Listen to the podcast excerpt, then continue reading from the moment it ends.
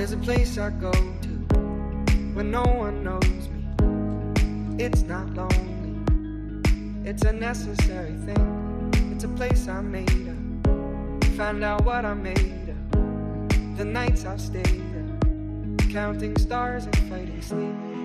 Let it wash over me. ¿Cuántos libros sueles leer al mes? ¿Eres de los que la cama, en el transporte público? ¿Recuerdas cuál es el libro que más te ha marcado? Sabemos que leer es un placer, que es uno de los hábitos más provechosos y enriquecedores que tenemos a nuestro alcance. Y es que, como ya escribió Cervantes en El Quijote, el que lee mucho y anda mucho, ve mucho y sabe mucho. Pero ¿cuál es el problema? ¿Por qué mm, nos cuesta tanto adquirir ese hábito? Esta semana hemos conocido a través de la Feria del Libro de Madrid que más de la mitad de niños y adolescentes que tienen entre 10 y 18 años, en concreto a un 54%, no le gusta leer y cuando lo hace, lo hace por obligación. Algunos dicen que las lecturas obligatorias en los colegios les aburren y otros alegan falta de tiempo. Tendría que leer más, pero nada. No me da tiempo. Los no. apuntes de bola, cosas así leemos. Y llevaba unos años que no leía nada y me estoy animando poco a poco. Yo lo hablo con mis amigas un montón y es por el colegio. Lo que hay que leer es la Celestina. Y a mí personalmente cosas así es que eh, me aburren muchísimo. En castellano antiguo eh, no me apetece leerme eso. Que no te gustan al final, que lo siento muchísimo, que no nos gustan. Y entonces ves la lectura como algo negativo. Quizás porque nos gusta lo fácil. También es verdad que los jóvenes que más leen son los que tienen también un entorno más lector entre sus familias y sus amigos. Sin embargo, la adolescencia se convierte en un claro punto de inflexión. Los que dejan de leer difícilmente vuelven y los que logran mantener el hábito acaban convirtiéndose en verdaderos amantes de la lectura. El caso es que por toda España muchos colegios e institutos utilizan todo tipo de fórmulas para fomentar la lectura. Concursos, cuentacuentos, clubs de lectura, talleres de escritura, encuentros con autores. También lo hacen en bibliotecas, como por ejemplo la de Mejorada del Campo, en la Comunidad de Madrid. Raquel Melero, una de las bibliotecarias, nos habla de algunas iniciativas. Jóvenes lo que hacen es preparan libros para poder leer luego cuando ese día la gente llama por teléfono. Ellos tienen preparados bastantes docenas de libros que, que han tenido que previamente leer para recomendar en el momento que llaman.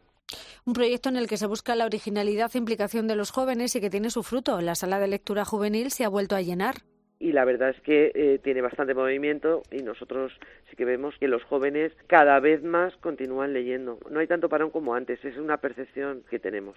También en casa tenemos que fomentar el gusto por la lectura y evitar que los chavales abandonen este hábito. Pero ¿qué podemos hacer? Se lo voy a preguntar a Miguel Salas, que es profesor en la Universidad Pontificia de Comillas, también lo es en un cole de Madrid y es autor del libro En plan lector, sobrevivir a la adolescencia sin dejar de leer. Miguel, buenas noches. Hola, buenas noches, Rosa, ¿qué tal? Bueno, a ti como profe, ¿qué te parece lo que nos han dicho algunos alumnos que las lecturas que les mandan en clase les aburren? me parece que tienen razón. Me parece, por un lado, que tienen razón en que les gusta lo fácil y me parece también que decirle a un niño que se lea la Celestina y dejarle que se la lea solo pues en tercero de la ESO eh, lo, va a fomentar probablemente que no vuelva a coger un libro en su vida. Pero hay, hay maneras de que, de que cojan gusto a la lectura y, y, de no dejar los clásicos de lado, tampoco, por supuesto. Ya, los jóvenes no están por la labor de estudiar los clásicos, pero ¿tú estás de acuerdo con las adaptaciones para un público juvenil de, de las grandes obras o no? No, no he tenido muy buenas experiencias con ellas, porque al final la dificultad mayor, más que la del lenguaje, es la diferencia de mundo, ¿no? Y entonces eso lo que se, tiene que solventar contextualizando mucho los textos que se leen en clase. Entonces, creo que igual que los niños deben leer solos, por ejemplo, en la biblioteca, ¿no? A través de un plan lector, llevarles a la biblioteca una vez a la semana y que lean, el papel del profesor a la hora de enseñar historia de la literatura es leerles a los niños, leerles en voz alta, contextualizar los fragmentos que se van leyendo e intentar que esos niños conecten su propia vida con eso que nos está contando el clásico, porque al final pues lo que le pasa a a Melibea les pasa a muchos de ellos en esa edad, ¿no? Esos enamoramientos arrebatados, ¿no? Yeah. O, o, o, yo qué sé, o, o, las, o las jarchas, o que son al final expresiones de amor muy primitivas, muy, muy auténticas, muy, muy, muy, muy juveniles, esas las entienden muy bien. Entonces hay que leerles a ellos en clase y hay que involucrarles en esa lectura. Ahora, abandonar un niño en una esquina con el lazarillo con la Celestina es sinónimo de fracaso en la mayoría de, los, de las ocasiones. Ya, pero nos ha pasado a todos, ¿eh? Eso sería lo ideal, pero no todos los profesores lo hacen igual de interesante. Yo recuerdo que a mí me mandaron efectivamente leerme el Lazarillo entero y ya te las compongas. El Lazarillo, tantos otros. Sí. De, de, todas formas, no todos los clásicos literarios tienen esa mala fama. Yo, por ejemplo, sí que disfruté mucho con La Celestina o con Luces de Bohemia porque sí. al ser obras teatrales como que me entretenían más, pero es algo que venimos arrastrando varias generaciones. Sí, es verdad que antes teníamos otra capacidad, es decir, que el colegio funcionaba de otra manera, eh, las bases de la pedagogía eran diferentes y es verdad que un niño a determinada edad estaba más capacitado probablemente para enfrentarse a lecturas más difíciles. Hoy en día eso ha cambiado mucho la capacidad lectora de los niños ha disminuido. Eh, el otro día salió un estudio que decía que hemos caído siete puntos en comprensión lectora. Leen mucho, pero pues cosas, pues pues eso, mensajes de redes sociales y esas cosas que no van a ninguna parte, pero la lectura serena, profunda, en silencio, la practican mucho menos que nosotros. Entonces, eso es como ir al gimnasio, ¿verdad? Si no ejercita uno la habilidad, pues acaba perdiendo facultades y es lo que les pasa a ellos, que, que llegan muy debilitados a la secundaria porque no, no han leído textos más difíciles. Son muy aficionados a la lectura, hasta los 10 años más o menos, muy aficionados a la lectura de, libros juveniles, pero no han leído otras cosas, claro. Lo que pasa es que, a ver, siempre se dice que leer no debe ser una imposición, sino un acto de interés por mm. conocer, pero muchos de estos libros no los leerían nunca sin esa obligación. Claro. Claro, claro. Por eso digo que hay que separar claramente lo que es el plan lector, donde los niños escogen de entre unas lecturas ofrecidas por el colegio, escogen y leen y luego pueden hacer un diario, pueden hacer, en fin, eh, muchas actividades diferentes. Y otra cosa es que, renunciemos directamente a, contarles los clásicos que son parte de nuestra identidad. Ya, ¿tú les explicas la eh, importancia de, de, leer estos clásicos, lo que nos aportan, Miguel? Claro, claro. Yo les explico siempre que, que que los clásicos, como son muy aficionados al fútbol, les digo, tener los clásicos en una estantería es como tener a la selección de mejores jugadores de fútbol de toda la historia de la humanidad jugando en un mismo equipo. Eso lo entienden muy bien porque en sus videojuegos lo hacen. Entonces, digo, tenemos desde, desde, el momento en que el, ser humano puso eh, tinta sobre un papel, ¿verdad?, sobre un pergamino, hasta ahora las mejores mentes de la humanidad contándoles cosas que nos van a pasar a nosotros o que nos pueden estar pasando a nosotros, porque al fin y al cabo pues eso, los poemas de Safo, esos poemas amorosos de Safo, que son tan antiguos, ¿verdad? Eh, nos podemos identificar perfectamente con ellos. Entonces, intento hacerles entender que la literatura, una vez que uno la entiende, es decir, que la, que la incorpora, es, apasionante, claro, y, esa es mi lucha diaria. Desde luego, ¿acaban entendiendo por qué es importante leer, Miguel? Acaban entendiendo por qué es importante leer de, una manera práctica, es decir, acaban entendiendo que mejora muchas sus competencias, que les ayuda en muchas otras asignaturas, porque hay muchos niños que fracasan, por ejemplo, a la hora de hacer un, programa, un problema de matemáticas porque no entienden el enunciado. Toda esa parte práctica la entienden. Pero muchos de ellos no llegan a entender por qué leer es mucho más que eso, ¿no? Que aparte de mejorar tus habilidades lingüísticas y tu capacidad de comprensión, eh, es, es, una manera maravillosa de evadirse en el mejor de los sentidos, que desarrolla la imaginación muchísimo más que, cualquier medio audiovisual. es una cosa que los niños no entienden muy bien. Dicen, pero es que leer, es que leer, no, es que yo quiero llegar a casa y descansar. Digo, es que si te coges una novela y le das un poco de tiempo, leyendo vas a descansar mucho más que viendo una serie. Mm viendo una serie en la tele. Pero bueno, los que lo entienden sí, sí siguen leyendo mucho, ¿no? Lo que pasa que, claro, la lectura es más exigente, ¿no? Las nuevas tecnologías, todo lo audiovisual, te lo ofrece todo de forma más fácil e inmediata. La lectura no tiene que ver nada con una partida en la Play. Leer es un tema de hábito y alcanzarlo no, no es fácil, pero entre los adultos tampoco, Miguel. Nos quejamos de la falta de tiempo siempre y buscamos mil excusas para no leer. Es así, es así. El problema es que el mundo se está volviendo eh, difícil a la lectura, ¿no? Es decir, es, un, mundo que, lo que nos ofrece es un estímulo en permanente cambio, estímulos rápidos, superficiales, agresivos, ¿no? De mucho color y mucho ruido.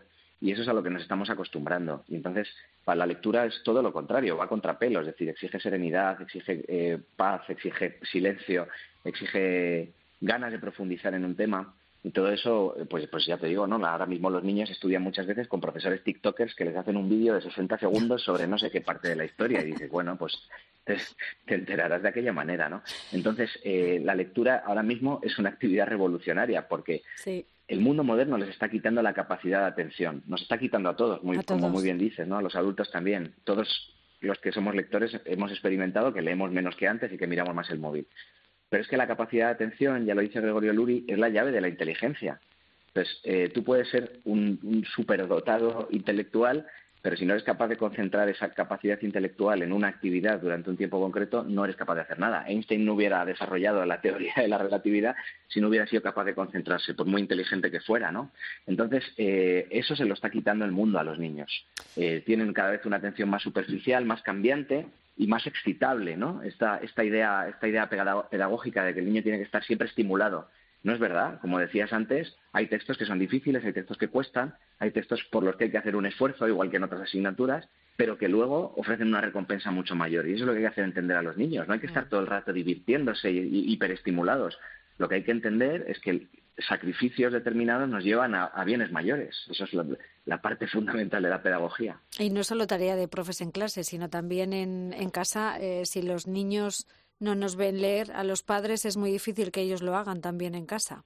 Exactamente, eso es prácticamente imposible. Ahí la escuela pues puede tener un papel igualador, ¿no? De pues gente que tiene menos menos hábito de lectura a la familia, pues fomentárselo, pero la clave está en la casa, ¿no? Hay cientos de estudios que demuestran que el número de libros o, el número de horas que lee la familia a la semana eh, tiene una relación directa pues con el éxito académico de los chavales o con el desarrollo laboral después, ¿no? Entonces, es evidente que si nosotros estamos viendo a nuestros hijos que lean y estamos viendo una serie y a la vez estamos mirando las redes sociales sin atender a la serie, que es lo que pasa mucho, ¿no? O nos pasa a todos, pues, pues evidentemente los niños que aprenden sobre todo por imitación no van a llegar a ser lectores. Eso no quiere decir que no haya familias en las que los padres son muy lectores y a lo mejor algún hermano mayor es muy lector y hay un niño que no sale lector. Esto no es una fórmula magistral, hay una combinación de medidas que se pueden tomar, pero hay veces que no lo conseguimos, esto es así. Y, oye, ser lector al fin y al cabo produce mucho placer y da muchos beneficios, pero no tiene nada que ver con ser una buena o una mala persona y hay gente maravillosa, eh, completísima, plena, que tiene una vida estupenda y que no lee. Y que también hay que entenderlo. Claro. Y hay que trabajar mucho en este sentido porque no existe una fórmula mágica para que los adolescentes vuelvan a leer, ¿verdad? Claro, no, no existe. No. si no, habría que la habríamos patentado. Pero bueno, tener libros en casa, llevarles a la biblioteca, llevarles a la librería, no regatear dinero cuando se trata de, de libros. Oye, y si se tiene dinero, pues si no se tiene dinero, pues llevarlos a la biblioteca que cojan el libro. Siempre hay opciones con las bibliotecas estupendas que tenemos.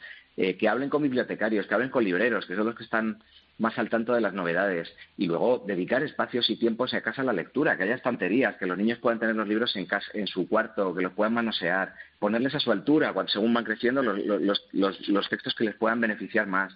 Eh, y, evidentemente leer delante de ellos. Momentos familiares en los que los teléfonos estén en un cajón, la tele esté apagada y la gente lo que está haciendo es leer. Entonces el niño lo natural es que se siente y lea. Es una combinación de hábitos. Y luego hablar con ellos de lo que se lee, que estás leyendo, te está gustando, que te gustó más el otro. En fin, que, la, que se respire la literatura, la lectura en, casa. Ese es el, el, único misterio. Desde luego, pues hagamos esto este verano que lo tenemos a la vuelta de la esquina. Vamos a meter libros en la maleta y vamos a fomentar la lectura en casa, ¿no? Entre todos. Pues sería estupendo, sería estupendo. Y por favor, el móvil no es un dispositivo de lectura y esto lo y, las tablets tampoco. Son son son eh, dispositivos de, ocio eh, con muchísimas distracciones. Entonces papel o en todo caso un libro electrónico pero que sea un libro electrónico de verdad solo para leer.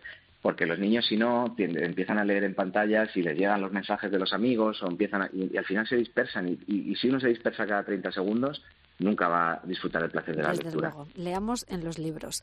Miguel Salas es autor del libro En plan lector Sobrevivir a la adolescencia sin dejar de leer. Un libro muy interesante y un placer escucharte siempre, Miguel. Gracias. Muchísimas gracias a vosotros, Rosa. Adiós, adiós.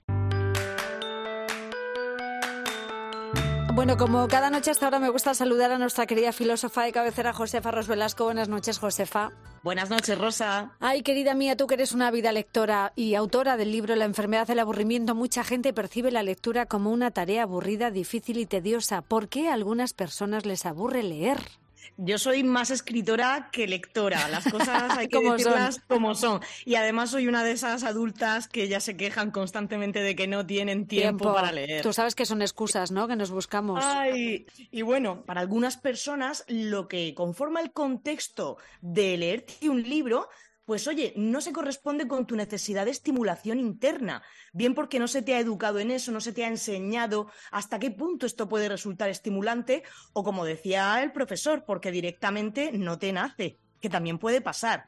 Entonces a algunas personas les puede aburrir y para otras es una maravilla. Pero bueno, gracias a Dios no a toda la gente le aburre leer, a muchas sí porque leer no es excitante y además es exigente, está claro. Eso es, eso es un poco lo que sucede, que para los jóvenes ese contexto más estimulante actualmente pues lo conforma el estímulo de la pantalla. Entonces, claro, de repente salir de ahí y encontrarte con un texto plano, sin colores, sin estímulos, sin ese movimiento, en el que el movimiento se tiene que generar realmente en tu imaginación y en tu cabeza. Algunas veces asusta un poco y somos muy cómodos y decimos, prefiero que me lo den ya hecho y no tengo ganas de pensar.